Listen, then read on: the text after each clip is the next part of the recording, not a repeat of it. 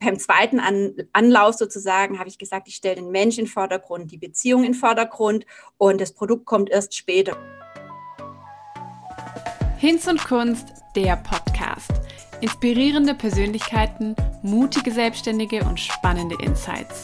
Gespräche und Geschichten, die dich ermutigen, weiterbringen und motivieren, deine Träume zu leben. Mit Katharina Heilung.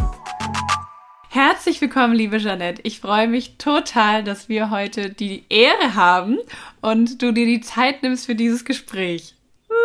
Ich danke dir. Äh, es ist fantastisch, dich äh, ja, hier zu sehen. Andere sehen dich nicht, aber ich bin so dankbar. Äh, uns verbindet vieles und ich bin total gespannt auf ja. deine Fragen. Richtig cool. Wir haben uns ja, wir haben gerade schon gesagt, äh, vor zwei Jahren oder eineinhalb Jahren, 2019, mal live getroffen. Und ansonsten verfolge ich dich schon ganz, ganz lange auf Instagram. Ich glaube, du warst auch eine der ersten, so denen ich auf Instagram gefolgt bin. Und ähm, ja, von daher, ich freue mich total, heute mal so ein bisschen noch länger und intensiver mit dir quatschen zu können. Du bist, finde ich, eine Person, die sehr, sehr viele Themen so ver vereint auf deinem Instagram-Kanal. Auch du hast ja sogar zwei Kanäle inzwischen. Ähm, aber stell dich doch vielleicht zu Beginn einfach mal kurz selber vor. Ähm, wer bist du? Was machst du? Was möchtest du so zu Beginn über dich erzählen? Oh wow, ja, das ist immer die schwierigste Frage, die man Künstler stellen kann. Und äh, vielleicht kennen einige das Problem, dass man so viele Leidenschaften hat. Und ich weiß, wie man das unter einen Hut bekommt. Mein Name ist Janet Mokosch. Ich bin jetzt 35 Jahre alt, ähm, selbstständig mit der Kalligrafie. Ähm, seit 2016 habe mit der Feder angefangen zu schreiben 2013, äh, aber es hat sich so viel mehr aus dieser Kunstform entwickelt, sage ich mal. Und ähm, wenn ich so gefragt werde, was machst du, was ist dein dein Ruf oder deine Berufung, ähm, sage ich ganz oft, ich bin Verpackungskünstler. Ich nehme ein Wort und ich verpack's schön auf irgendeine Weise, ob es in einem Buch ist, über ein Produkt, ähm, übergeschriebene Texte im Newsletter oder eben äh, kalligrafiert schön auf dem Papier. Aber ich will, dass ein Wort schön verpackt wird für den Betrachter, damit es tief ins Herz fallen kann. Mhm. Und mit dieser Beschreibung kriege ich ein paar, äh, das ist wie so ein Dach für ganz viele Leidenschaften, die ich habe. Und ich habe aufgehört, mich für ähm, ja aufzustellen, dass mich so viel begeistert oder dass ich auch mhm. manchmal nicht genau weiß, in welche Richtung mhm. das die nächsten 20 Jahre weitergehen wird. Wer weiß das schon. Absolut. Aber das heißt 2016, das sind ja schon ein paar Jahre jetzt her. Ähm, wie war so dein beruflicher Werdegang? Ähm, was hast du ursprünglich gelernt und gearbeitet? Was hast du vor der Selbstständigkeit gemacht? Oh, wow. Ähm, genau, also ich bin so ein richtiger Fall für ähm, ein paar Umwege im Leben. Äh, ich habe angefangen nach dem Abitur mit einem sozialen Jahr, ähm, wollte dann Lehramt studieren, war total ambitioniert und ehrgeizig, ähm, habe dann ganz schnell gemerkt, dass es nicht meine Welt ist und bin dann, also ich habe einfach gedacht, das ist viel kreativer und mhm. hatte aber auch vor, Furcht vor Design, äh, weil ich dachte, da reichen meine Qualitäten nicht ähm, oder meine Fähigkeiten und in der Not, also da kamen ganz viele äh, Schwierigkeiten dazu. Und im Jahr 2007, das war so ein Krisenjahr, ähm, da ist dann meine Beziehung gescheitert und ganz viele Dinge sind zusammengekracht. Und äh, in dem Jahr wusste ich ehrlich gesagt nicht, was ich machen soll, wollte aber auch nicht noch weitere Jahre einfach rumsitzen und habe dann die Altenpflege angefangen. Und das war die beste Entscheidung damals in meinem Leben, weil es mich so geerdet hat mir so ein bisschen die Augen genommen hat von meinen Problemen und ich konnte auf andere Menschen sehen und auch die Perspektive zu haben, alt zu werden, was zählt am Ende. Mhm. Und in den Jahren konnte ich ganz, ganz viel heilen. Und es war auch ein perfekter Beruf, um sich auszuprobieren, weil ähm, später, also in der Analyse, merke ich halt, im Pflegeberuf konnte man immer Stück für Stück auch weniger Prozente arbeiten. Äh, und so war nie das äh, Gefühl da, ich muss das entweder ganz oder gar nicht machen, sondern ich konnte mich ausprobieren mein Mann hat mich da viel unterstützt und ähm, im Jahr, also dann muss ich dazu sagen, im Jahr 2010 habe ich schon mal versucht, mich selbstständig zu machen mit einer kleinen Schmuckkollektion. Mhm. Damit bin ich voll auf die Nase gefallen. Ich habe da auch viele Dinge falsch gemacht. Hatte eine Leidenschaft, aber das hat bei mir nicht gereicht. Äh, ich habe ganz viele Dinge einfach bin falsch angegangen und dann äh, habe ich auch die Nase voll gehabt von der Selbstständigkeit und bin dann wieder zurück in meinen Beruf und 2013 hatte ich dann den verrückten Traum, dass ich mir eine Feder kaufen soll. Ähm, denn ich habe immer so schwierige Lebensphasen in Gedichten verarbeitet, hatte die auch auf der Wanda verkauft, aber äh, eher schlecht.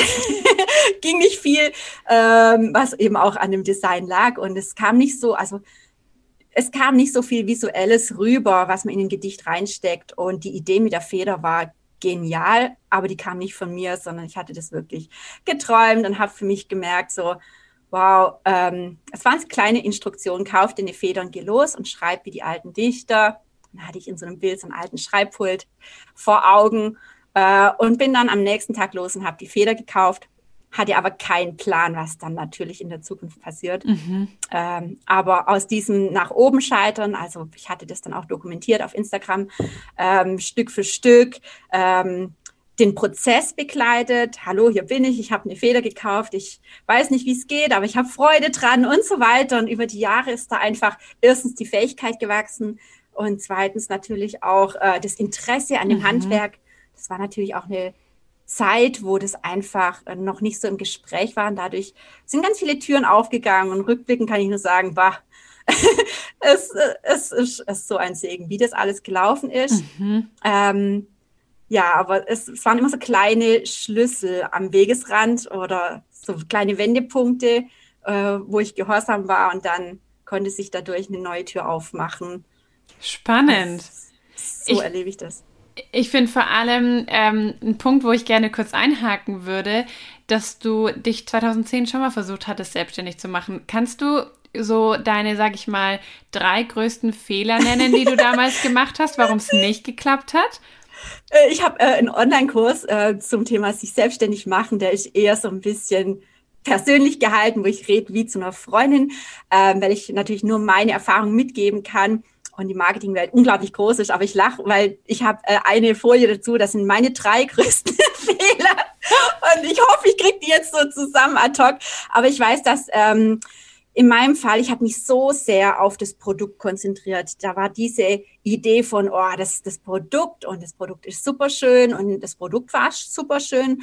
Ähm, aber ich habe komplett ähm, vergessen, eine, eine, Leserschaft aufzubauen oder ähm, Menschen anzusprechen, wo ich ein Problem lösen kann und habe mich überhaupt nicht auf die Menschen konzentriert, sondern auf das Produkt. Mhm. Und im Nachhinein ähm, beim zweiten An Anlauf sozusagen habe ich gesagt, ich stelle den Mensch in den Vordergrund, die Beziehung in den Vordergrund und das Produkt kommt erst später, wie zum Beispiel äh, ein Kalligrafie-Set oder das, dass es einen Kurs gibt oder solche Dinge. Da war einfach schon die Beziehung da und das äh, ist der Weg sozusagen rückwärts. Aber genau das ähm, erlebe ich eben immer wieder, dass Menschen eine Beziehung brauchen, um was einzukaufen. Höchstens mhm. mal ich jetzt ein Amazon-Händler und Mhm. verkauft irgendwelche Produkte, die einfach jeder braucht, äh, ja. wo es die Beziehung egal ist. Aber gerade als Künstler ähm, ist so eine eigene Leserschaft unglaublich wertvoll. Mhm. Äh, und das hat mir dann am Ende äh, ganz, ganz viel geholfen. Ähm, ja, das, das ist so die Überschrift. Was hat, äh, was habe ich noch falsch gemacht? Oh, ich habe eine Menge falsch gemacht. Ähm, ja, ich muss, ich muss überlegen. Mhm. aber, aber interessant, dass du dann sozusagen dieses Thema quasi begraben hast und was ganz Neues dann begonnen hast ein paar Jahre später und nicht sozusagen an dem Punkt weitergemacht hast. Das hätte man ja theoretisch auch machen können, dass man sagt, okay, ich merke, ich bin das falsch angegangen, ich gehe nochmal drei Schritte zurück und fange nochmal an. Ähm, aber du hast das Thema Schmuck dann für dich komplett begraben oder ist es immer noch was, was irgendwie mitschwingt? Siehst du da nochmal eine Chance für dich oder ist es damit vorbei? Nein, das ist abgeschlossen. Ähm, die Sache ist die, das ist auch ein, ein schwieriges Genre gewesen. Also ich mhm. äh, habe in der Verwandtschaft selber eine Goldschmiedin und ähm, ich wusste, was auf mich, na, ich wusste nicht, was auf mich zukommt, aber im, im, im Nachhinein ähm, hat sie mir das alles erzählt. Und ich wollte es einfach nicht hören, weil ich so überzeugt war von der Idee. Aber man hat eigentlich da halt wirklich die zwei Möglichkeiten. Entweder man stellt sehr, sehr günstig her oder super exklusiv, aber in diesem Mittelbranchenbereich, äh, wenn mhm. ich dann mhm. für einen Silberanhänger 120 Euro verlangen muss, äh, den es genauso in einem großen Kaufhaus einfach unglaublich viel günstiger gibt, mhm. ähm, ist es ein ganz, ganz schweres Business, äh, wo ich auch gemerkt habe, das muss ich rechnen. Und am Anfang war ich einfach so motiviert, dass ich auch manchmal die Zahlen nicht gesehen habe oder gedacht habe, das, ach, das kommt später, das kommt später. Aber nach einem Jahr ähm, hat sich dann nicht viel verändert. Und dann Mhm. habe ich einfach auch gesagt, okay, das ist für mich beendet, bevor ich da noch unglaublich viel mehr Geld reinstecke, weil da musste ich tatsächlich auch ganz viel immer investieren, Mhm. weil ich den Schmuck ja nicht selber hergestellt habe, sondern ich habe die Goldschmiede bezahlt und da muss man einfach Mhm. knallhart ehrlich zu sich sein, ob sich das rechnet. Und äh, ja, dann habe ich es aufgegeben, was auch gut ist, manchmal Kapitel aufzugeben. Absolut, ja. Das hört man ja eigentlich auch so in dieser Start-up-Welt immer wieder, dass man, ich glaube, sieben Unternehmen gründen muss, bis eins so richtig äh, klappt, so ungefähr.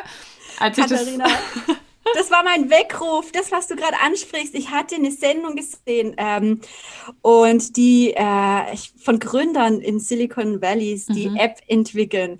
Und beim Einstellungsgespräch, ich weiß nicht, warum ich abends über die Sendung gekommen bin, aber das war für mich ein Wendepunkt. Äh, weil damals beim Einstellungsgespräch haben sie gesagt, sie nehmen keine jungen Leute mit an Bord, die nicht schon mal mit einer Idee gescheitert sind, weil das so Standard ist und das gehört so dazu äh, bei Apps, weil von 100 Apps schafft es nicht mal eine meistens wirklich in die äh, oberen erfolgreichen Apps und ähm, man muss damit umgehen können und ich so nur vorm Fernsehen, ich bin qualifiziert, ich bin qualifiziert, ich kann mit Scheitern umgehen und es hat für mich auf einmal so ähm, hat mir total Mut gegeben, es noch ein Mhm. zweites Mal zu probieren. Mhm. Genau, also, Ja. weil du das gerade gesagt Voll, hast. voll gut. Ich habe ehrlich gesagt immer, ähm, weil Hinz und Kunst ist das erste, was ich gegründet habe. Und ich habe zwar schon die Idee für das nächste, aber ich habe eigentlich nicht das Gefühl, also ich möchte nicht so gerne damit so richtig scheitern, muss ich ehrlich sagen. Musst du auch nicht. Es gibt einfach auch gute Beispiele.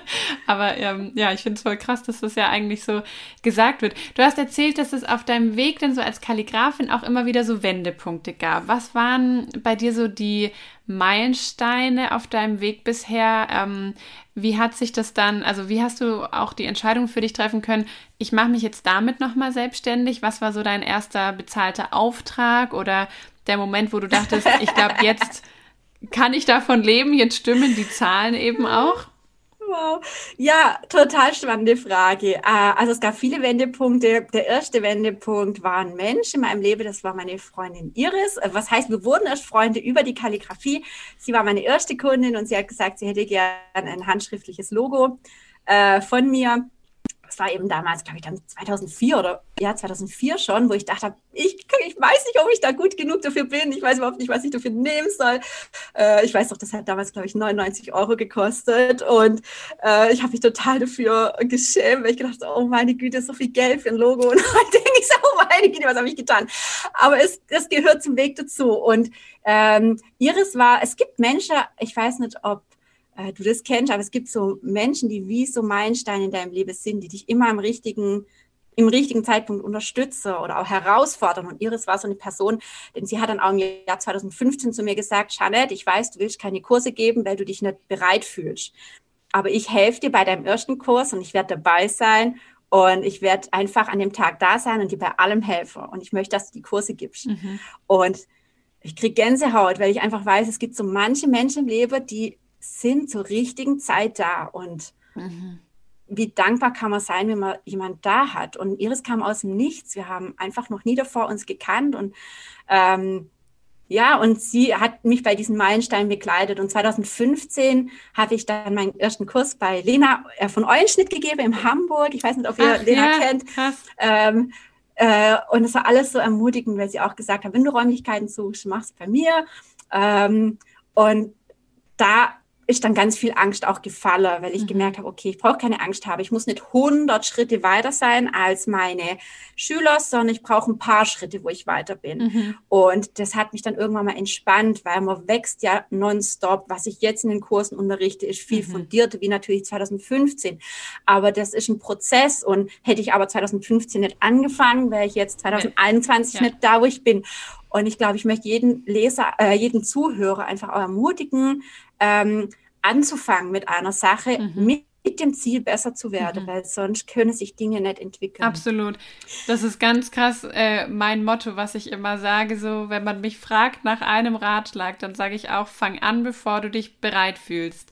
Weil du wirst dich nie vollständig bereit fühlen. Und Ja. wenn man darauf wartet, so bis man irgendwie alles weiß und alles kann, dann wartet man für immer, so ungefähr. Absolut.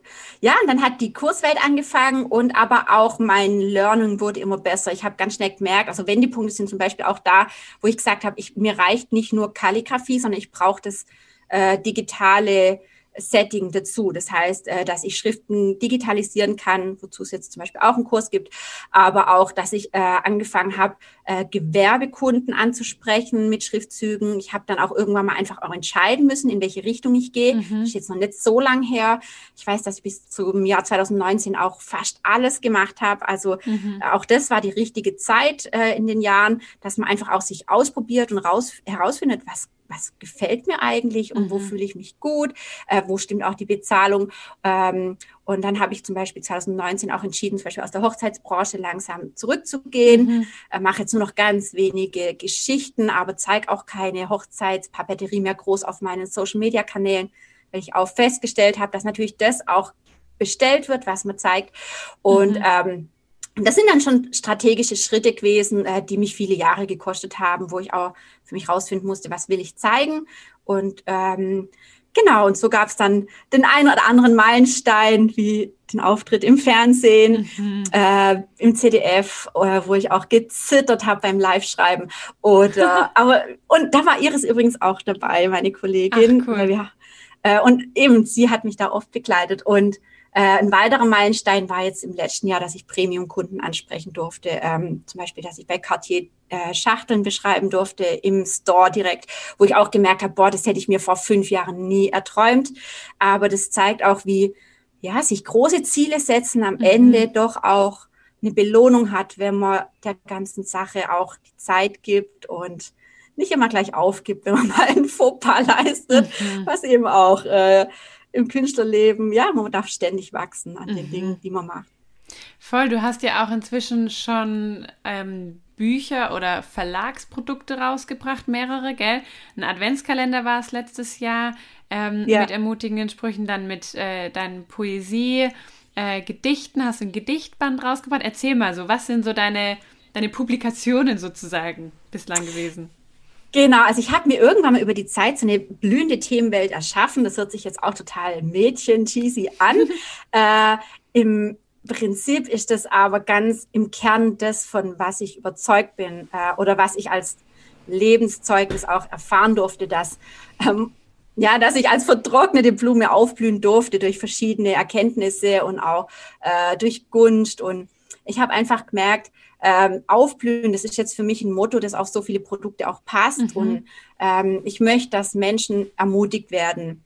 Ähm, und deshalb über ganz viele verschiedene Produkte. Manchmal ist es ein Gedicht, die dann ein bisschen tiefer gehen, äh, aber manchmal ist es auch wirklich nur eine Tasse, die man sich halt morgens äh, anschaut. Und es sind die kleinen Dinge, die mhm. uns manchmal im Alltag inspirieren und die helfen, dass wir zu einer besseren Version werden, wie, mhm. ja, von uns selbst. Aber das ist mein Anspruch, Dinge zum Blühen zu bringen oder halt nicht Dinge, aber Menschen. Ja. Und so hat eigentlich jedes Produkt auch immer, muss durch den Text, den Test durchlaufen, wo ich mir sage, bringt es wirklich jemand weiter? Äh, und in meinem Shop findet man deswegen ganz viel zu dem Thema Aufblühen, ermutigen, Ziele setzen. Auch das gehört ja auch zum Beispiel dazu. Ja. Ähm, magst du uns mal kurz mit reinnehmen, was sind so deine größten finanziellen Standbeine? Also sozusagen, was bietest du alles an und auch, wenn du erzählen magst, was ist quasi deine wichtigste Einnahmequelle? Ähm, wo, ja, wo bist du so am stärksten? Was ist so dein Steckenpferd? Genau, also über die Jahre hat sich bei mir eben ähm, rauskristallisiert, dass Logodesign ein extrem großes Standbein geworden ist. Das, also ich habe drei Standbeine, die haben mich jetzt auch über die Pandemiezeit einfach gerettet, dass ich unterschiedliche Standbeine hatte. Und wenn ich einen Künstler beraten darf, was ich auch ab und zu in der Vergangenheit gemacht habe, war das auch mein Ratschlag, dass ich sage, äh, ihr könnt natürlich alle Karten auf ein Pferd setzen, aber für mich und meine äh, Learnings, die ich in den letzten Jahren hatte, war es, dass es total hilfreich ist, wenn man verschiedene Standbeine hat, ähm, auch weil die oftmals saisonal so unglaublich unterschiedlich sind. Mhm. Ähm, also meine drei Standbeine sind Workshops, äh, äh, Logokunden, wobei dann nenne ich auch Gewerbekunden oder nehme ich Gewerbekunden mit rein äh, und meinen eigenen Shop. Mhm. Und aber der Shop hat natürlich saisonale äh, Hochzeiten und Tiefzeiten. Und das sind auch teilweise sogar Extreme, wo man merkt, okay, vor Weihnachten, November, Dezember ist der Shop ist A und O. Im Januar und Februar ist es einfach wieder eine ganz andere Welt und ohne Kurse wäre ich äh, aufgeschmissen. Aber jetzt im letzten Jahr sind dann die Kurse eben im, am Start des Jahres auch weggebrochen. Äh, ich konnte ein paar online machen, aber ich habe immer sehr viele Kurse gegeben. Dadurch haben wir es natürlich trotzdem auch gemerkt. Und dann war ich dann einfach nur froh, dass ich Gewerbekunden hatte. Also mhm. ähm, das sind so die drei größten äh, Standbeine und auf die fokussiere ich mich jetzt auch mhm. weiterhin. Jetzt haben wir ganz viel über deine Erfolge gehört und das, was du so schon erreicht hast. Ähm, du hast auch schon an der einen oder anderen Stelle durchblicken lassen, dass nicht immer alles super straight und easy ging. ähm, aber kannst du uns erzählen so von den größten Herausforderungen, die du hattest oder schwierigen Zeiten, vielleicht auch ähm, Zeiten, wo du ja nicht wusstest, ob du machen kannst? Was waren, oft sind es ja vielleicht gar nicht so sehr die äußeren äh, Dinge, die passieren, die einen scheitern, oder scheitern klingt äh, total übertrieben, aber die einen herausfordern, sondern ich habe so für mich herausgefunden, oft sind es die inneren Überzeugungen, die, die Glaubenssätze oder die, weiß ich nicht, Gewohnheiten. Ähm, was war das so bei dir? 100 Prozent, das unterschreibe ich sofort. Ähm, ja, meine größte Herausforderung war das Denken.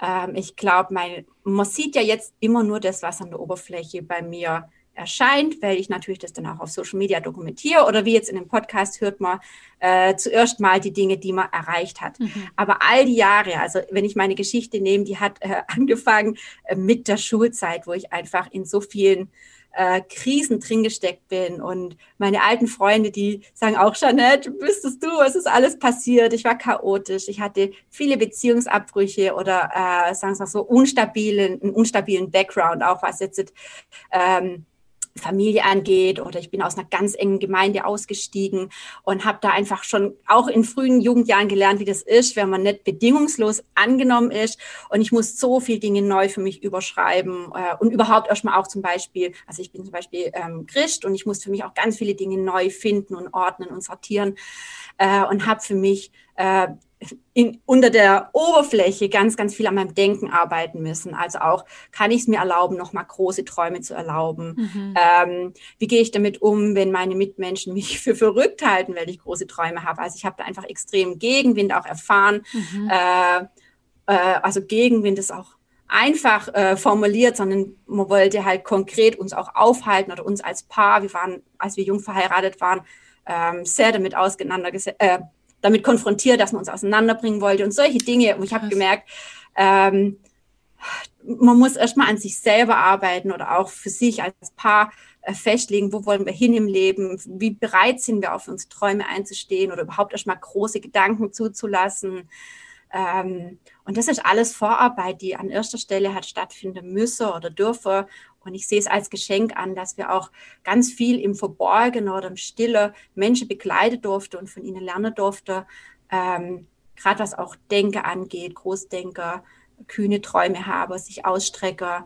Ähm, das ist alles eben unter der Oberfläche mhm, passiert. Mhm. Und das war das die wichtigste Eigenschaft, glaube ich, heutzutage. Mhm. Oder ist überhaupt. Also das, ähm, ich habe viele, viele Tiefpunkte erlebt und ich bin ein Zeugnis dafür, dass man mit einer zerbrochenen Vergangenheit, äh, sei es jetzt beruflich, also ich habe eben einen Studiumabbruch hinter mir, ich mache nicht mehr das, was mein alter Beruf ist, äh, war ganz lang unschlüssig, was ich werden soll. Also ich bin nicht der, der nach der Schule genau gewusst hat, mhm. was, was, wo es hingeht.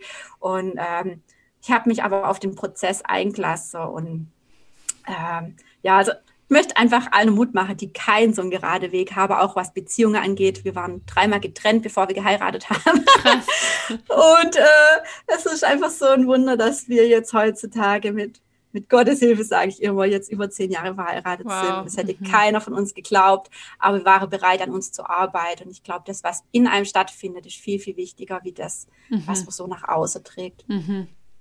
Mega cool. Wenn du so über Träume sprichst, was sind so deine gro großen Träume und Visionen so für dein Leben und Wirken? Also ich bin überzeugt von diesem Satz, dass äh, die Berufung oftmals in dem Bereich liegt, wo man den größten Schmerz fühlt. Ähm, es gibt verschiedene Ansätze. Es gibt natürlich auch den Ansatz, wo, wo bist du am meisten motiviert. Aber für mich selber ist äh, erkenntnisreicher gewesen, mich darauf zu konzentrieren, wo mh, hm, spüre ich wirklich Verzweiflung und Schmerzen.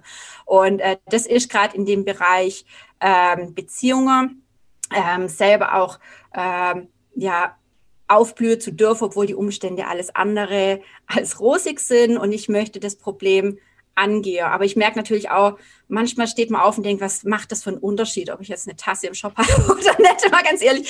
Und es sind, äh, äh, je größer ich meine Träume auch zulasse, ähm, desto mehr merke ich auch, dass ich abhängig bin äh, von Gottes Hilfe, weil ich nicht äh, die Dinge alleine auf die Beine bringen mhm, kann. Mhm. Und aber davor habe ich auch keine Angst mehr, Ziele aufzuschreiben, die zu groß für mich sind. Aber ich sehe viel ähm, Schmerz auch in dem Sinn, von, ähm, ja, dass man wie sich wie gefangen fühlt, ob es jetzt durch Denkweise ist oder durch ganz enge Strukturen, äh, die einen nicht ausbrechen lassen. Und da möchte ich immer so ein bisschen ankratzen mhm. und sagen, hey, guck doch mal auf die andere Seite und bilde deine Meinung und mhm. ähm, hab keine Angst vor Wachstum. Mhm. Ja. Mega. Voll inspirierend, dir zuzuhören, weil ich finde, man merkt eben, dass du da einfach schon ja, ein paar Jahre Erfahrung hast und eben auch nicht nur so den geraden Weg erlebt hast, sondern eben auch Umwege mitgenommen hast. Und ich finde aber, es gibt, also diese, gerade diese Umwege sind ja das, äh, was uns am Ende prägt und was uns ähm, reifen lässt und was uns auch entwickeln lässt und wachsen lässt. Ähm, und ich finde, das merkt man total, wenn du so sprichst, dass du da totalen ja, einen klaren Blick irgendwie auch hast. Und du hast auch schon angesprochen, dass du ähm, manchmal auch andere Selbstständige oder die es noch werden wollen, ähm, berätst. Was würdest du so sagen, was sind die wichtigsten Eigenschaften, die man mitbringen sollte oder entwickeln sollte, um in der Selbstständigkeit zu überleben und irgendwie auch äh, darin aufzublühen? Ja, äh, also ich habe da zwei Dinge jetzt gerade im Kopf. Das eine ist, nonstop lernbereit zu sein. Ähm, ab dem Punkt, wo man nicht mehr äh, lernt, also sei es seine Fähigkeiten, aber viel mehr auch noch ähm, seine Gedanken, also dass man flexibel bleibt, sich auf den Markt ständig mhm. anzupassen, bereit ist, in neue Dinge zu investieren, Risiken einzugehen. Wenn die Lernbereitschaft nicht da ist äh, oder man absolut keine Freude daran hat, Podcasts zu hören, sich fortzubilden, puh, wird schwierig, weil man muss nonstop, ähm, gerade jetzt in der Zeit, die so schnell äh, sich auch verändert. Also ich glaube auch so im Beruflichen wird sich ganz viel verändern in den nächsten Jahren. Ähm, und da muss man bereit sein, mitzugehen, um immer zu gucken, wie, wie kann ich das für mein Geschäft anpassen. Ähm, das ist die eine Sache. Der andere äh, Bereich ähm, ist das Scheitern? Ähm, das hört sich auch so an, ja, das ist halt eine schöne Antwort. Äh, oder ist es keine schöne Antwort, aber ähm, die habe ich nicht auswendig gelernt, sondern es ist eine Überzeugung, dass man mit dem Scheitern zurechtkommen muss, mhm. ähm, weil es, es, gibt so viele Projekte, von denen ich berichten könnte, die dann eben anders gelaufen sind, nicht gut gelaufen sind oder wo Erzähl ich einfach ein Learning, äh, wo ich mich komplett verkalkuliert habe und am mhm. Ende ist das eine Nullrechnung gewesen, äh, weil ich das unglaublich unterschätzt habe. Das ist oftmals auch bei ähm, Geschäftskunden so, dass man halt manchmal auch unterschätzt, wie weit auch das Briefing im Vorab schon Kapazitäten frisst, äh, wie Lizenzen am Ende berechnet werden, all solche Dinge, die ich am Anfang nicht eingehalten habe, äh, wo ich dann gemerkt habe, oh, äh, ja, das war einfach im, im Vergleich zur Kalkulation unglaublich unwirtschaftlich. Mhm. Und aus diesen Dingen lernt man ständig dazu und ähm, ja, man scheitert eben ständig und das ist jetzt keine schlechte Confession, sondern äh, es ist einfach ein, ein Wachstumsprozess. Ich glaube, das ist schöner.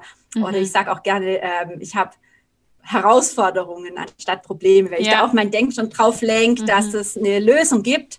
Und ich glaube, das ist so ein Ansatz, den ähm, man verfolgen darf, dass es Voll, für ja. jedes Problem oder dass jedes Problem ein Weisheitsproblem ist. Und unsere Aufgabe uns als Unternehmer ist eigentlich ständig, uns nach Weisheit auszustrecken. Mhm. Genau.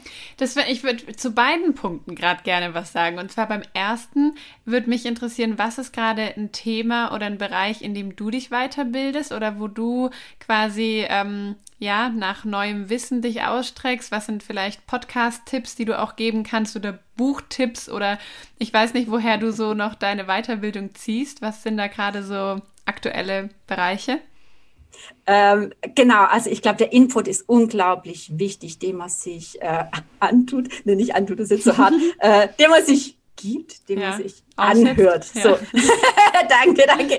Ähm, und ich, ich liebe Podcasts. Ich habe in meinem neuen Buch, das im Herbst erscheinen wird, auch eine Podcast-Liste mit drin. Ähm, und da äh, sind einige im Post Podcast zu verschiedenen Bereichen drin. Das Wichtigste, was mir am wichtigsten ist, ist gerade in den letzten Jahren, ähm, geworden, Ermutigung. Ich brauche selber Ermutigung. Ich muss davon überfließen, damit ich irgendwie noch in dieser Zeit hoffnungsvoll schreiben und denken kann. Das heißt, äh, viele wundern sich, aber die meisten Podcasts, die ich anhöre, sind eigentlich über ähm, für mich selber jetzt Glaubensbotschaften, wo ich sage, ich stärke erstmal mein ganz, mein tiefes Herz. Ähm, dann habe ich aber auch eine Handvoll Unternehmer, denen ich zuhöre. Ähm, ich liebe, wenn es jetzt zum Beispiel zum Thema Finanzen geht, den Podcast von ähm, Robert Kiyosaki, äh, der auch ein fantastisches Buch dazu geschrieben hat, äh, wie äh, reiche Eltern ihre Kinder erziehen. Das gibt es auch in Deutsch, das heißt Rich Dad, Poor Dad. Also der Titel ist trotzdem mhm. auf Englisch. Aber ähm, der Podcast dazu ähm, hat mich auch so viel über äh, solche Dinge gelehrt. Ähm, ich liebe den Post Podcast von Jenna Katscher, wenn es um Business-Themen äh, geht. Äh, sie macht jetzt schon unglaublich viele Folgen und deckt auch so viele Bereiche im Leben ab. Und äh, Terry Sowell ist so meine Lieblingsmotivations- äh, Sprecherin aus dem christlichen Bereich. Ähm, ich liebe ihre Podcasts. Also es sind so viele Bereiche, aber wenn es jetzt ums Thema Fortbildung geht, ähm, habe ich so eine Handvoll auch an Kreativen, äh, wo ich sage, da bilde ich mich fort. Ähm, The Honest Podcast Designer. Mhm. Ich weiß nicht, ob du den kennst. Äh, das sind das vier Designer. Ja. Das ist unglaublich inspirierend, ist leider halt auf Englisch. Mhm. Aber auch das habe ich gemerkt, äh, wenn man nicht auf Englisch, ähm, also es wird schwierig, auch äh, in der, genau, manchmal ist Englisch wirklich hilfreich. Und ich habe zu Beginn meiner Selbstständigkeit auch gemerkt, ich muss so viel mehr auch noch in Englisch äh, ja, mhm. lernen, damit ich da auch viele gute Inhalte anhören kann. Ich finde, es ist halt immer so schwierig, weil es gibt so viel Angebot, wie du ja auch gerade ja. ganz gut dargestellt hast. Und ähm, ich habe voll oft dann so, so einen Moment, wo ich denke, boah, ich müsste mich im Thema Finanzen weiterbilden, was so dieses ganze Finanzplanung, ETFs, Aktien und Co. angeht. Ich müsste mich im Bereich ähm, Kultur bauen, Unternehmensbau weiterbilden. Ich müsste mich im Bereich selber charakterlich, persönlichkeitsmäßig weiterbilden. ich müsste, also weißt du, es gibt so viele Bereiche. Ja. Ja. Und dann überkommt es mich immer so und ich ich kaufe mir Bücher und ich äh, speichere mir Podcast-Tipps und ich also sammle das so alles und komme dann aber voll oft an den Punkt, wo ich so überfordert bin und so denke, boah, ich, wann um alles ja. in der Welt soll ich denn all dieses Wissen erstens mal konsumieren und aber nur konsumiertes Wissen bringt dir noch nichts. Ich muss sie auch anwenden. Und deswegen bei jedem Buch, was ich in letzter Zeit gelesen habe, habe ich mir eigentlich gedacht, das kannst gerade nochmal lesen. Also kannst direkt wieder von vorne anfangen, weil da waren so viele gute Sachen drin, aber die einfach nur gelesen zu haben, verändert ja noch nicht mein Leben. Ähm, was würdest du sagen? Du bist ja jetzt auch seit 18 Monaten Mutter und ähm, deine Zeit begrenzt sich, wie ich weiß von dir. unterirdisch, ja. was würdest du sagen, so was ist, wenn du nur ein Thema behandeln könntest, wenn du mhm. nur Zeit für einen Bereich hättest, was würdest du mhm. Leuten empfehlen, da zu investieren? Ins Mindset, also mhm. ins Denken. Mhm. Ähm, ich glaube, aus den Gedanken, also in der Bibel, davon bin ich überzeugt, äh, ist der Spruch, behüte dein Herz, denn von ihm sind die Ausgänge des Lebens. Und das dürfte ich erfahren. Alles, was wir im Denken angehen und behandeln, wo wir sagen, äh, ich überschreibe das mit, äh, mit dem, was, was Gott über mich sagt. Und er sagt so viele gute Dinge mhm. über uns. Und wenn ich anfange, das wirklich zu glauben und mutiger werde in meinen Zielen äh, und mich danach ausstrecke und auch äh, mich in die Sache investiere mit meiner Zeit, mit meiner Weisheit, macht er so viele Türen auf. Mhm. Und ich finde, mit dem Denken beginnt alles. Ja. Ähm, mit dem Denken und mit dem Sprechen. Und ähm, das ist auch der Grund, warum das den Großteil meiner äh, Zeit, die ich noch habe, eben, äh, oder den Großteil meiner Zeit bekommen eben diese Podcasts. Und da kann ich einfach nur den Tipp geben, ähm, auch wenn man sich überfordert fühlt, aber man verändert sich über die Zeit. Mhm. Ähm, es ist Natürlich kann man nicht alles aus einer Folge mitnehmen, aber dieses kontinuierliche Aussetzen mhm. äh, von Wachstum, ich möchte was aufnehmen. Manchmal ist eine Kleinigkeit, die ich dann im Alltag umsetzen kann, äh, wie zum Beispiel, als ich damals einen Tipp bekommen habe, nicht mehr Stunden äh, als wertvoll zu erachten. Also es war gerade äh, von Terry Silver, sondern sie hat gesagt, also sie schafft, macht einfach auch unglaublich viel und sie hat gesagt, erfolgreiche Menschen haben aufgehört, Stunden als wichtig zu empfinden, sondern die finden Minuten wichtig. Äh, und dann habe ich für mich gemerkt, genau das ist es. Ich kann nicht mehr auf eine freie Stunde setzen oder halt äh, darauf hoffen, dass ich einen freien Tag habe, um jetzt mein Buch zu schreiben als Mama, sondern es sind die 15 Minuten, die ich morgens investiere und vielleicht nochmal 15 Minuten abends. Äh, und genauso mhm. ist es mit dem Thema Gesundheit. Und manchmal ist so ein kleiner Weisheitsschlüssel schon ein großer Schritt. Ähm, und ich höre selber zum Beispiel Podcasts nicht in meiner freien Zeit, sondern verbinde es immer mit einer Routine, äh, wie zum Beispiel beim Autofahren. Mhm. Äh, ich höre kaum Radio im Auto, sondern mache mir immer einen Podcast an. Äh, manchmal mache ich aber auch gar nichts an, wenn mein Kopf so laut ist. Mhm. Aber im Auto ist zum Beispiel eine perfekte Zeit oder im Bad morgens beim Richten. Mhm. Äh, also mein mein Fokus liegt gerade eher darauf, Routinen zu verbinden, die man mhm. eh macht. Mhm. Äh, und so kommt man irgendwie durch. Aber ich, ich kenne den Zustand, wo man sagt, wie in aller Welt soll ich das alles umsetzen? Mhm. Und äh, aber ich glaube, der Schlüssel ist, dran zu bleiben, am, ja. an dem Wunsch wachsen zu können. Und da wird was in einem mhm, passieren, wenn mhm. man sich mit guten Dingen umgibt oder ja. mit herausfordernden Gedanken. Mhm. Voll. Und ich finde es voll cool, dass du den Punkt Mindset tatsächlich gewählt hast als den einen wichtigen, weil ich glaube auch, dass das Mindset der Schlüssel ist für alles, was danach kommt. Also auch wie ich über meine Zeit denke, wird verändern, wie ich meine Prioritäten setze.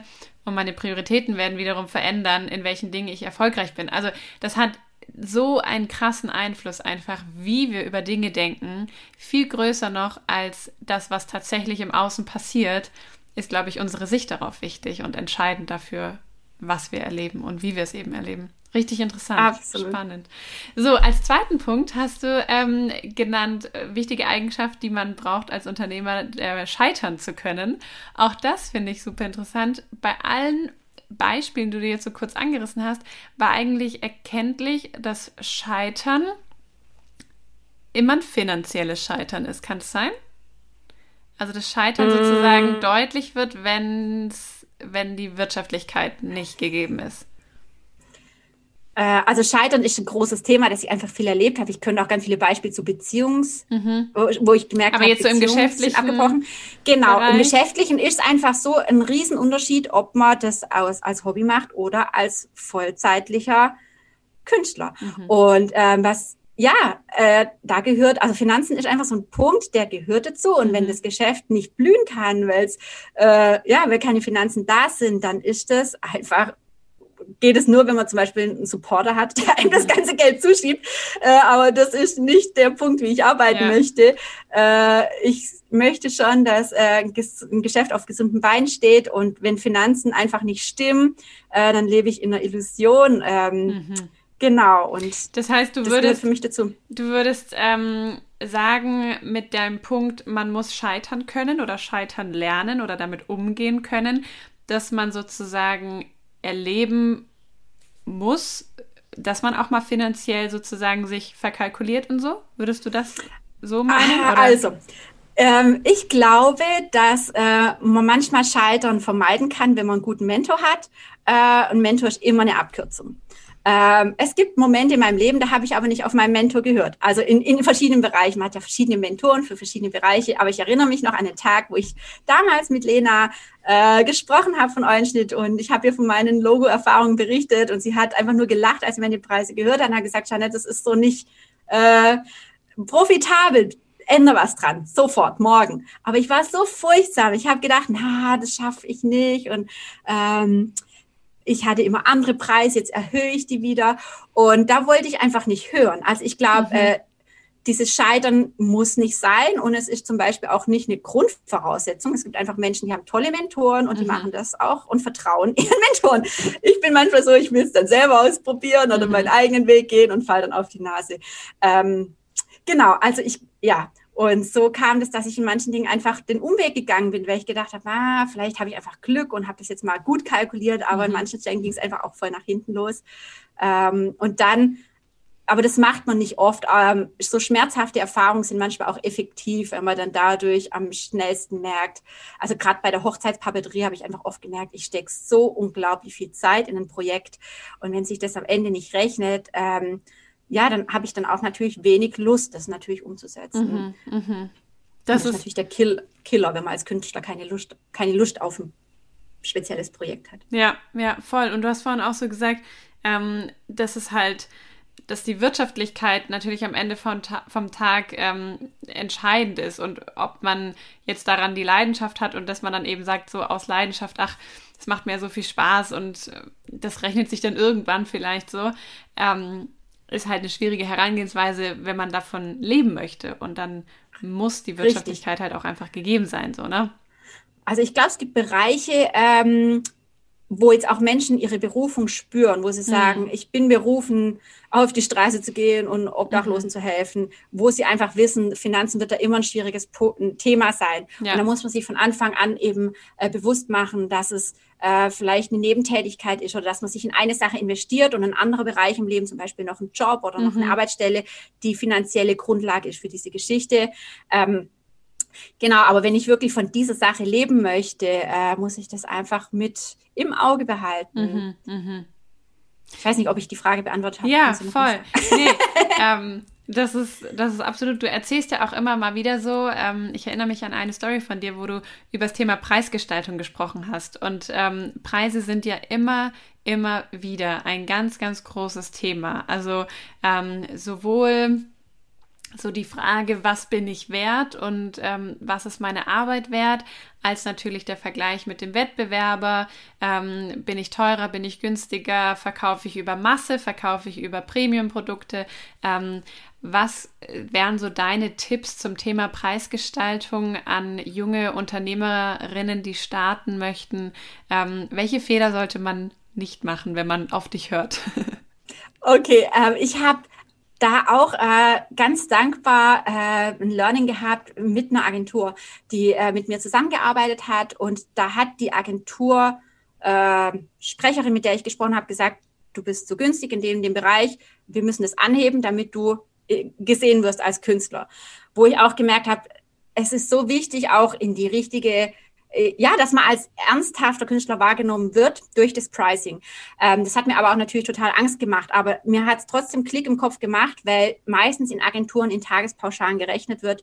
Und das war für mich so die erste große äh, Veränderung auch im Geschäft, dass ich gesagt habe, ähm, ich gehe weg, so oft es geht, von Stundenmodellen, sondern kalkuliere in Tagesmodellen. Und äh, dann ist man nämlich auf einmal auch ehrlicher, wenn man eine feste Tagespauschale hat ähm, ohne jetzt die Lizenzen. Also angenommen, ich mache mhm. jetzt ein Tafeldesign für ein Brautpaar ähm, und werde dafür mindestens ein also einen Arbeitstag für benötigen, dann kommt natürlich äh, schon ein, ein, anderer Preis dabei raus, wie wenn man jetzt überlegt, ja, vielleicht kriege ich das in einer Stunde fertig, zwei. Da ist man oftmals unehrlicher zu sich selber. Mhm. Ähm, und ich habe gemerkt, dies, das war für mich so ein Game Changer, wo ich gesagt habe, ich fange an, in Tages, Tagespauschalen zu kalkulieren, kann dann auch manchmal sagen, ich brauche noch einen halben Tag Vorbereitung, einen halben Tag Nachbereitung und da kommt dann die Summe zusammen und eventuell noch eine Lizenz dazu. Ähm, und das sind dann ähm, Preise, die, die, sind dann höher gewesen äh, und ich habe auch viel mehr Absagen bekommen dadurch. Also auch das ist auf zehn Anfragen wurde nur noch ein Projekt realisiert mhm. ähm, und es war auch ein langsamer Prozess. Ähm, so, es gab so eine Übergangszeit, wo ich auch dann manche Dinge noch angenommen habe, einfach damit ich da in diesen Prozess langsam reinkomme. Aber äh, das war für mich ein ganz großer Schritt, mhm. in Tagespauschalen zu denken. Genau. Ähm, ja, gerade im handschriftlichen Bereich ist es so schwierig, was zu kalkulieren. Ich habe auch angefangen, äh, mit Pauschalen zu arbeiten. Das heißt, äh, wenn es eine kleine Hochzeit ist, dass ich eine Mindestmenge Pauschale draufsetze, weil um ehrlich zu sein, ob ich jetzt 15 Umschläge beschrifte für so eine exklusive Mini-Wedding-Hochzeit, also ich bin jetzt viel in diesem Hochzeitsthema drin, obwohl ich da rausgegangen bin, aber ich weiß, da kann man so viel schön dran erklären. Mhm. Ähm, oder ob ich jetzt eine Hochzeit für 120 Gäste mache, ähm, ich muss mich hinsetzen, mit der Kundin das alles per E-Mail besprechen und so weiter. Und es wird sich einfach nicht lohnen, wenn ich dann per Stückzahl gehe, sondern ich habe dann mhm. viele Pauschalen ein äh, mit reingenommen und ähm, das war am Ende dann immer gut. Mhm, mh. Oder dass es auch gar kein, äh, äh, wenn jetzt jemand zu mir kommt und sagt, er möchte ein Wort gelettert oder geschrieben haben, äh, habe ich eine Startpauschale, äh, eine Anfangsgebühr sozusagen Und ob das jetzt eben ein Wort ist oder fünf Worte, da fängt es an, weil das, das, äh, weil das die Basis ist mhm. für mein Setting, das Aufbauen, sich mit den E-Mails auseinandersetzen, das nachher zur Post bringen und so weiter. Das gehört ja alles dazu ja. und das habe ich am Anfang natürlich komplett rausgelassen. Mhm. Ich glaube, das ist ein Fehler, den ganz Tag viele machen, dass man das drumherum nicht bedenkt. Ähm, ja. Und das, ich finde, das hört sich manchmal so, also ich denke nämlich genauso wie du. Ähm, manchmal fühle ich mich da so ein bisschen arrogant vielleicht, dass man so denkt, allein, dass ich mich schon hinsetze, kostet schon 50 Euro. Also, also, allein, dass ich den Stift in die Hand nehme, musst du mir schon bezahlen. Das klingt, ich finde wirklich, es klingt so ein bisschen so arrogant und du musst mich für jede Bewegung, die ich mache, bezahlen.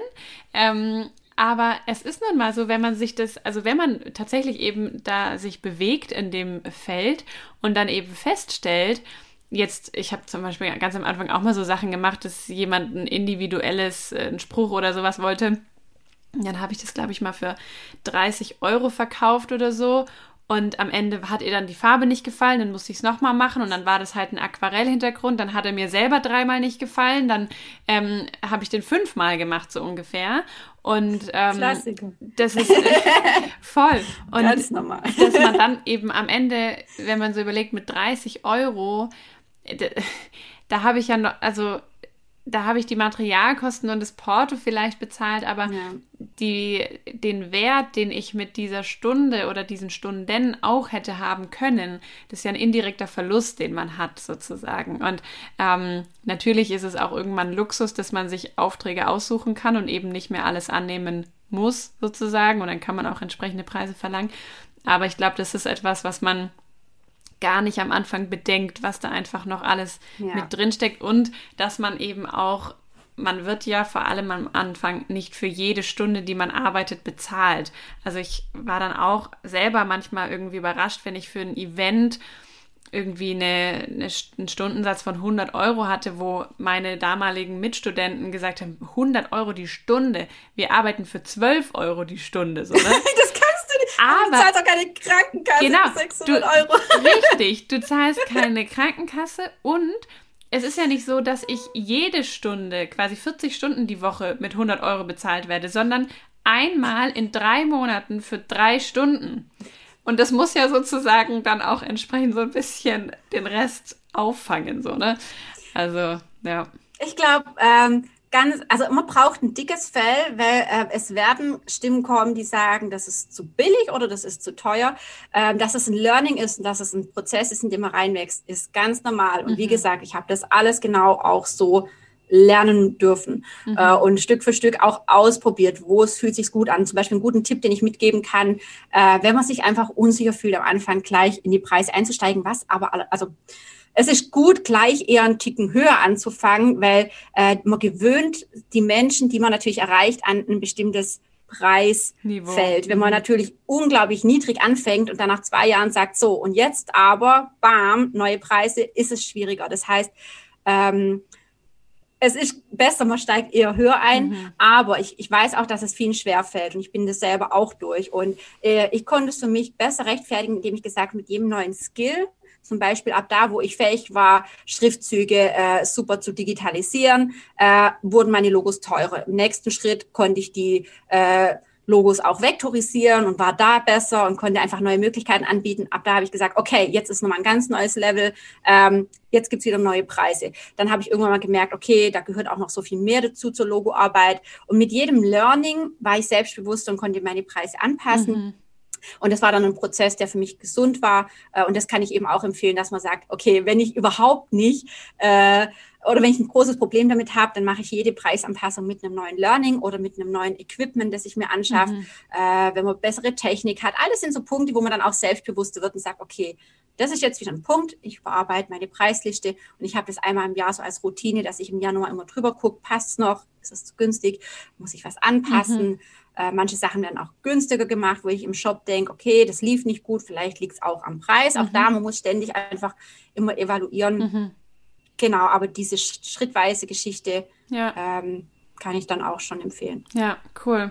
Jetzt hast du gerade äh, den Monat Januar angesprochen und das ist mein Stichwort für ein äh, nächstes Thema, worüber ich gerne mit dir sprechen möchte, was mich nämlich auch, was ich so total stark mit dir verbinde. Und zwar machst du ja im Januar deinen berühmten Winterschlaf und ziehst dich komplett von Instagram und Social Media zurück mit Ankündigung und auch wirklich so total diszipliniert, ähm, ja, bist du da raus. Ähm, wie ist so die ganze Instagram-Welt für dich? Was, ist, was sind so deine Gedanken zu Social Media, ähm, Selbstständigkeit auf Social Media, Konsum ähm, und ja, wie sollte man in deinen Augen damit umgehen? Schwierige Frage. Also ich bin auch ein Mensch, ich bin auch herausgefordert und ich bin auch täglich damit herausgefordert. Also Social Media ist eine tägliche Geschichte und man ist täglich herausgefordert. Will ich mein Zeitlimit wieder überschreiten? Also ich habe zum Beispiel am Handy eingestellt ein Zeitlimit von, aktuell ist es eine Stunde und als Content-Erschaffer dir kommt es vor, du machst das Handy an, bim, ist äh, die Stunde erreicht. Ähm, und du denkst so, okay, entscheide ich mich jetzt wieder zu verlängern. Äh, es ist unglaublich herausfordernd. Mhm. Ich möchte ehrlich sein, mein Mann hat neulich sein Facebook-Konto gelöscht und ich dachte so, boah, fantastisch, das mache ich auch. Und dann, ah nee, dann kann ich die Facebook-Gruppe nicht mehr nutzen und so weiter. Und ich habe einfach gemerkt, ähm, wäre ich nicht mit einer Berufung oder mit einem, äh, hätte ich nicht diese diesen Kontext, dass ich Menschen erreichen möchte, die ich einfach nur über Instagram und diese Welt erreiche, wäre ich wahrscheinlich nicht da, mhm. weil diese, ähm, und das ist jetzt vielleicht nicht so förderlich für Zuhörer, weil wir, wir wollen ja natürlich als Content-Erschaffer, dass sie da sind, aber ähm, ganz ehrlich, ich möchte meinen Lesern auch anbieten, dass sie über andere Wege mich erreichen und dass diese Social-Media-Plattformen nicht mehr das A und O sind. Ähm, denn ich beobachte immer mich selber und denke dann auch oft, hm, vielleicht geht es auch ein paar Lesern so, äh, es ist zu viel geworden. Also nicht mal die Zeit sowieso, da brauchen wir gar nicht drüber reden, die man da investiert, äh, ob es jetzt als Nutzer oder als Ersteller aber äh, man wird so bombardiert mit verschiedenen Inputs und ich glaube, die Konzentrationsfähigkeit ist so niedrig wie noch nie. Das ist jetzt nur eine Vermutung von mir, aber mhm. man kann sich so schwer noch auf Dinge konzentrieren und ich habe neulich in einem anderen Podcast eben auch gehört, ähm, dass der wirkliche Skill heutzutage die Konzentrationsfähigkeit ist und nicht mehr so vieles Talent. Und wenn man gerade im Bewerbungsverfahren Menschen hat, äh, die unglaublich talentiert sind, aber sich nicht fokussieren können, dann sind sie raus, weil was bringt dir ein toller mhm. ein tolles Talent, wenn du dich nicht mehr darauf konzentrieren kannst, das umzusetzen. Äh, und dann habe ich eben auch gemerkt, wie wertvoll diese Eigenschaft ist, äh, aber auch wie angegriffen. Mhm. Und ähm, ich selber versuche ständig, ähm, ja, das bewusst zu machen, aber das sind natürlich auch Mechanismen hinter Social Media, die das einfach fördern, dass da eine Abhängigkeit entsteht. Und ähm, das ist für mich äh, manchmal die einzigste Lösung, die funktioniert, zu sagen, ich habe äh, diesen Cut. Und dieser Cut bringt mich wieder zurück in wie so ein Reset, mhm. wo ich mhm. mich nochmal neu formatieren kann. Es, es, fällt mir unglaublich schwer, im laufenden Prozess, ist auch beim Geschäft so, Entscheidungen zu treffen, auch zum Beispiel strategische Entscheidungen. Und im Januar lasse ich zum Beispiel Arbeit ruhen, die mit Kunden zu tun hat, sondern ich setze mir Ziele, ich ziehe mich zurück, um eben auch mal drüber nachzudenken, jetzt bin ich ein Jahr lang gerannt, wo will ich eigentlich hinrennen? Und im laufenden Funk oder im mhm. laufenden Jahr gelingt mir das ganz schlecht. Und auf Social Media ist es genauso. Man hat irgendwann so seine Strategie, äh, was man postet oder hat halt Bilder in seinem Pool, äh, vielleicht Ideen, was man dazu posten könnte. Aber ja, irgendwann mal rennt man auch in so einen Automatismus rein mhm. und äh, möchte sich ja auch manchmal strategische Fragen stellen. Wo möchte ich eigentlich hin? Wer ist mein idealer Kunde? Wer ist mein idealer Leser? Mhm. Und im laufenden Alltag, gerade mit Kind, ist das mir nicht mhm. möglich. Mhm. Und der Januar ist, äh, ich habe ein in Januar halt als Monat ausgesucht, weil er natürlich auch der schwächste ist, so Besen für mich, wo ich automatisch auch äh, einfach eine Pause braucht habe, weil der Dezember und November die stärksten Monate mhm. sind in meinem Business, äh, auch was Events angeht, da kam alles zusammen. Und ähm, hätte ich da nicht die Pause gemacht, oh Mann, ich wäre, glaube ich, zusammengeklappt mhm. oftmals. Und ähm, es war mir nie zum Nachteil dieser Monat. Also ähm, genau, und ich muss aber auch dazu sagen, ähm, oh, ohne digitale automatisierte Verkäufe, also passives Einkommen, ist natürlich schwer, sich einen Monat aus dem laufenden Geschäft rauszunehmen. Das muss man dann natürlich extrem planen. Mhm. Und ähm, genau deswegen war es mir auch wichtig, dass ich früh auf so passive Dinge noch setze, äh, auf Downloads und solche Geschichten, weil die laufen natürlich im Januar weiter. Mhm. Äh, aber trotzdem, das war immer so, äh, oder die Monate sind, die sind extrem wichtig. Mhm. Und ich glaube auch, dass der Nutzer äh, kein Problem damit hat, wenn man sich als kreativer Künstler eine Auszeit nimmt. Aber du hast schon angesprochen, die Kommunikation ist halt, glaube ich, das Wichtige. Also man sieht ja oftmals, dass Menschen einfach verschwinden und dann fragt man sich, was ist da los? Mhm. Ist da irgendwo im Hintergrund ein Problem? Dann fängt man an zu mutmaßen, was vielleicht auch total unnötig ist, weil mhm. einfach vielleicht gerade ein Haus gebaut wird und die Person hat gerade keine Zeit. Äh, aber als Content-Erschaffer ist, äh, glaube ich, das einfach wichtig, dass man mit seiner Leserschaft in Kontakt ist, dass man sagt, ich brauche den Monat, ähm, das hat nichts mit euch zu tun, ich brauche für mich eine Pause und ich bin ab Februar wieder für euch da und jeder weiß, was los ist mhm. und jeder akzeptiert es oder weiß auch, wie man einen über, erreicht über E-Mails, all die Dinge kann man ja kommunizieren. Mhm, mh. Und ich glaube, Kommunikation ist in so einem Punkt äh, schon wichtig. Ja, wie nutzt du Instagram für dich? Ähm, also würdest du sagen, immer noch, dass Instagram die wichtigste Plattform für dein Business ist oder wie hast du dir ähm, noch quasi andere Plattformen aufgebaut? Wo bist du aktiv? Also wenn ich äh, irgendwas empfehlen kann, ist es, sich unabhängig von den Social-Media-Plattformen eine Leserschaft aufzubauen, was äh, über Newsletter schafft oder über einen Podcast eben funktioniert, dass man sagt, ähm, ja, man ist autonom unterwegs auch in dieser mhm. Welt, er erreicht Menschen auch unabhängig von Social Media, wo es so gekämpft wird um Aufmerksamkeit. Ähm, das hat vielleicht noch vor vier Jahren funktioniert, aber ähm, es hat seine Berechtigung da zu sein. Aber wenn ich jetzt direkt Zahlen analysiere, ist Social Media nicht mehr die ziehende äh, Bahn bei mir. Ähm, weil ich natürlich auch ein bisschen so eine Protesthaltung habe, wo ich denke, nein, ich mache nicht alles mit. Mhm. Äh, äh, ich habe da auch so ein Aber, irgendwas zu tun, nur weil ich weiß, dass es funktioniert oder mein ja, das jetzt persönlich. Ähm, ich hätte so viele schöne Kinderbilder, wo ich weiß, sie sind mhm. so süß, aber mhm. ich mache es nicht aus Überzeugung, mhm. Dinge zu posten, nur damit es einfach irgendwie Aufmerksamkeit bekommt und ähm, mit dem Hintergrundwissen, dass es natürlich dann auch manchmal schwierig ist, ähm, dem Algorithmus gerecht zu werden, auch mit einer Januarpause. Es gefällt Instagram nicht, wenn ich als Content Creator einfach sage, so im Monat kein Content, äh, keine mhm. Interaktion. Und dadurch hat jetzt dann auch in den letzten Jahren, wo ich das bewusst gemacht habe, ähm, der Wachstum ist weniger geworden. Das habe ich richtig gemerkt. Und ähm, aber ich bin fein damit, weil ich eben zum Glück auf meine Newsletter-Leserschaft gesetzt habe und ähm, da einfach auch merkt, dass da mein Herz dran hängt, äh, weil ich weiß, dass da einfach Gedanken gelesen werden und auch mehr Raum ist für Gedanken, weil das ist auch so ein ein schwieriger Punkt, dass man natürlich über Social Media auch nicht so in die Tiefe gehen kann, was jetzt auch bei den Reels jetzt wieder einfach total sichtbar ist. 15 Sekunden, was mhm. kann ich mhm. in 15 Sekunden sagen? Ich kann mhm. auf was aufmerksam machen, aber äh, ich brauche ein Medium, wo ich in die Tiefe gehen kann ja, und wenn es aber auch nur äh, ein Produkt tiefer zu erklären oder Hintergrundgedanken zu formulieren, ich weiß nicht, ob das Social Media eben immer die richtige Plattform ist dafür. Ja, zumindest nicht so, so in einem. Ne? Es ist halt immer so die ganze Geschichte, die man damit erzählt und in vielen verschiedenen Formaten, ähm, mal oberflächlich, mal Video, mal Audio, mal lang, mal kurz so. Ähm, ja. Aber es ist natürlich super, super zeitintensiv ähm, da Content Absolut. zu erstellen. Was würdest ja. du, ähm, du hast jetzt auch schon mehrmals angesprochen, dass du ja jetzt durch dein Mama-Sein weniger Zeit hast für dein Business. Was ist so ähm, im Punkto Zeitmanagement die eine Sache, für die du dir quasi als erstes Zeit nimmst, wenn du Zeit für dein Business hast? Genau, ich habe das im Buch auch beschrieben äh, unter dem Kapitel Die goldene Stunde. Mhm. Ähm, es geht nicht mehr, also ich habe wenig, ähm, wenig Zeit, das weiß ich einfach, aber die Zeit, die ich habe, muss ich total fokussiert einsetzen. Und äh, erstaunlicherweise schafft man trotzdem relativ viel, wenn man in der wenigen Zeit, die man hat, weder das Handy anmacht, noch in die E-Mail-Fach Postgeschichte guckt, sondern an der einen Aufgabe arbeitet, wie zum Beispiel an dem Logo-Design oder an, äh, ja, am Shop oder ein Produkt erstellt. Man kriegt in einer Stunde oder zwei, also ist zum Beispiel immer das Zeitfenster, wo meine Tochter morgens schläft, viel hin. Abends wird es schwerer. Ähm, man könnte ja auch noch sagen, du hast ja abends vielleicht auch noch Zeit, aber da ist mein Kopf so Matschbanane, mhm. da ist nicht mehr viel los. Äh, und ich muss dann eben jeden Tag entscheiden, was kann ich auch mit einem Kopf machen, der nicht mehr so frisch ist, wie jetzt zum Beispiel die Steuererklärung, das kann man abends machen oder äh, irgendwelche Produkte aktualisieren irgendwo im, äh, im Shop. Äh, das kann ich abends machen ohne viel Kopf. Aber für die wichtigen äh, Designprozesse muss ich morgens meine goldene Stunde sozusagen mhm. nutzen.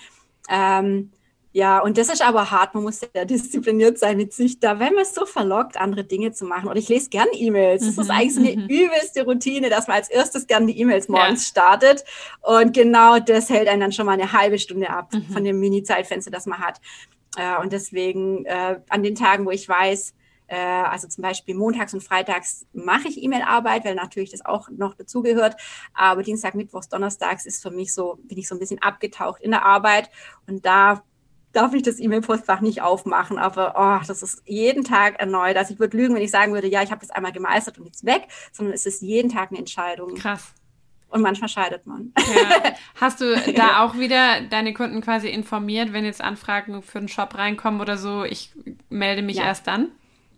Genau, also bei, ähm, ich habe überall versucht, schon seit Jahren, weil ich am Anfang ja auch keine Mitarbeiter hatte, äh, zu sagen, hier läuft alles anders. Ich bin alleine und ich habe nur zwei Hände, habe zum Beispiel über ein Kontaktformular auf meiner Homepage gleich geschrieben, ich sehe jede E-Mail, äh, ich versuche so schnell wie möglich zu antworten, aber manchmal geht es bis zu einer Woche oder zwei. Äh, in ganz wichtigen Fällen ruf mich an. Ich bin in der dem Zeitfenster gut erreichbar. Also ich glaube, die Kommunikation ist auch in der Hinsicht wichtig. Und ich habe von Anfang an auch gemerkt, dass ich einfach nicht mithalten kann mit Unternehmen, die Mitarbeiter haben, die den Kundenservice unter übernehmen. Äh, genauso wie bei Versandzeiten in meinem Shop. Seitdem ich Mama bin, habe ich Versandzeiten von fünf bis zehn Tagen. Und ähm, meine äh, Kunden, die wissen das schon jetzt seit Jahren, weil ich auch da das schon lange mache, dass mhm. ich eigentlich nicht von eins bis drei Tagen irgendwas liefern kann. Äh, und solche Entscheidungen muss man natürlich sich gut überlegen, ob man da nicht auch äh, Kunden abschreckt. Ähm, aber für mich war es hilfreich mhm. und ich kann es einfach auch nicht anders leisten, gerade in dem Moment. Und ähm, ich glaube, Kommunikation ist da wichtig. Und auch ja, wenn ich mit einem Gewerbekunde ähm, spreche, gleich das Erste ist, dass ich transparent bin. Ich sage, in der und der Situation bin ich gerade in meinem Leben, weil ich möchte ähm, äh, mich nicht verstecken müssen mhm. oder wenn im Hintergrund irgendwie das Kind schreit, weil der Kunde zu einem falschen Zeitpunkt anruft. Ähm, ja, kommt es natürlich total unprofessionell rüber. Also lege ich lieber gleich die Karten auf den Tisch und sage, wir sind Mama, ich betreue mein Kind momentan noch alleine zu Hause.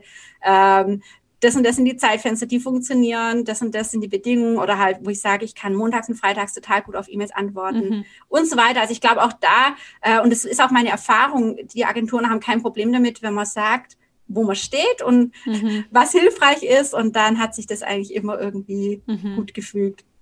Sehr gut, das heißt, wir nehmen mit, finde deine goldene Stunde, wann ist die? Und erledige da deine wichtigsten Aufgaben. Und da gehört zum Beispiel nicht Content-Erstellung rein, sehe ich bei dir, oder? Ähm, also wenn Media? ich äh, nein, für Social Media nicht, für Newsletter doch auch. Also mhm. alles, wo ich einen klaren Gedanken brauche. Mhm. Und Social Media, da will ich eh auch weggehen. Also ich bin es manchmal, ich finde es so unglaublich traurig, wie viel Zeit man investiert und dann ist natürlich der Post nach zwei Jahren wirklich in der Unendlichkeit verschwunden. Äh, und da gehe ich jetzt auch hin, dass ich sage, ich mache lieber ähm, guten Content, dass man auch wieder auf ihn zugreifen kann. Und da bin ich auch gerade am, so am Überlegen, wo das strategisch für mich hingeht. Äh, aber in den Gedanken von dem Newsletter möchte ich tiefer eintauchen und da brauche ich morgens auch den klaren ja, Gedanken. Ja. Ähm, genau, aber für Social Media auf keinen Fall. Mhm. Das geht, das ging auch jetzt leider wirklich unter in den letzten Monaten. Aber ich habe auch da gemerkt, ähm, wenn man es jetzt auf die Finanzen anschaut, am Ende von, also von so einem Jahr eine Bilanz zieht, äh, war es nicht wirklich schlimm, dass man weniger gepostet hat, sondern wichtig ist, dass man halt ab und zu präsent ist, zum Beispiel über den Stories, äh, mhm. äh, also dass man sich nicht komplett zurückzieht. Ähm, aber ja, es, mhm. für mich selber hat es keinen Unterschied gemacht, ob ich jetzt fünfmal die Woche poste. Also Wochenende habe ich eigentlich schon immer rausgenommen, aber oder jetzt nur noch zweimal mhm. oder manchmal nur einmal. Hauptsache, ich bin ab und zu in den Stories und sage Hallo oder gerade ist es chaotisch, verzeiht's mir. Mhm. Und ähm, genau, weil dann kann man ein bisschen besser mitnehmen. Ja, ja. Ich finde es auch ganz cool, weil ich glaube, es gibt halt unterschiedliche Geschäftsmodelle, die unterschiedlich funktionieren. Und ähm, ich glaube, ganz viele denken immer, dass Social Media halt das A und O ist. Und es ist sicherlich auch ein wahnsinniger Segen, kann auch Fluch sein, ja. aber ist ein Riesensegen, ähm, denke ich mir immer wieder, wie wir letztes Jahr das äh, Magazin gelauncht haben, ja. habe ich so gedacht, crazy, vor, keine Ahnung, zehn Jahren wenn du im Eigenverlag was rausbringst, an wen hättest du es denn verkauft? Noch bevor das ja. Ding ein Cover hatte, noch bevor das Ding einen Namen hatte, hatte ich schon irgendwie 100 Stück verkauft, so ungefähr. Also das gäbe es halt ohne Social Media einfach nicht. Und das ist riesiger Segen, ähm, den man sich zunutze machen kann und wo man echt irgendwie einfach, ja, irgendwie auch eben ein kleines Business äh, erfolgreich führen kann. Aber man sieht es bei dir, es ist auch nicht alles. So, man kann auch, du hast dir aber ja, muss man auch sagen, vorher eine gewisse Base aufgebaut. Du hast jetzt nicht nie auf Social Media gesetzt, sondern hattest da einfach schon deine Reichweite und deine Base so. Ähm, aber dann ist es auch nicht immer gleichbleibend wichtig so, sondern es kann eben dann auch wieder gut ohne funktionieren. So, das finde ich sehr schön zu sehen bei dir. Genau, also ich bin auch gespannt, wo es jetzt hingeht. Wie mhm. gesagt, manchmal habe ich einfach auch wenig Lust oder ich glaube, es hängt auch gerade einfach mit der momentan Situation, momentanen ja. Situation zusammen, dass man einfach auch sehr gefüllt ist gerade mit Themen, die einen bewegen mhm. und äh, man muss einfach auf seine psychische, emotionale Gesundheit ja. auch aufpassen und das hängt natürlich alles damit zusammen, aber trotzdem bin ich auch einfach neugierig, wie sieht es in fünf Jahren aus mhm. und äh, wir haben natürlich auch alle in einem, in einem, Zeitfenster angefangen, wo man so flexibel war, super flexibel. Und jetzt verändern sich da auch so Lebensmodelle und ich bin total neugierig, wie das die anderen mhm. machen auf einmal mit Family und man wird älter und macht nicht mehr alles mit mhm. und wie funktioniert es dann noch? Und äh, ich bin einfach total gern Beobachter auch in der Hinsicht ja. und ähm, ja, ich, ich durfte so oft erleben, dass äh, Türen aufgingen. Ähm, weil ich einfach auch meinen Glauben drauf gesetzt mhm, habe, dass mhm. es irgendwie weitergeht. Und ich, ich glaube, das ist auch so ein Punkt, dass man sich nicht in Zugzwang fühlt, man immer überall reinzupassen, sondern ja. dass man da vertrauen darf, dass da die richtigen Personen, die richtige Zeit kommt. Ähm, und man trotzdem auch sein Bestes gibt mhm. mit den mhm. Mitteln, die man hat. Ja, mega. Cool. Hey, Jeanette, das war ein so schönes Gespräch mit dir. Vielen, vielen Dank für all die Einblicke und Insights, die du uns gegeben hast aus deinem Leben, aus deinem Werdegang und deinen Erfahrungen, dass wir davon lernen durften. Ähm, danke, dass du dir die Zeit dafür genommen hast. Oh, ich danke euch. Also ich danke dir einfach und ich hoffe, dass irgendjemand was mitnehmen konnte, äh, wachsen konnte. Und äh, ich bin begeistert, was du machst. Also das sind so coole Sachen in deinem, in deinem ganzen äh, Shop, wenn man da überlegt, was du auch für die Leute tust, mit dem meditativen Anteil, wo ich auch denke, das ist, das ist so ein Segen. Dankeschön. Vielen Dank fürs Zuhören. Ich hoffe, du konntest was für dich mitnehmen und gehst inspiriert und motiviert aus diesem Podcast heraus. Ich freue mich aufs nächste Mal.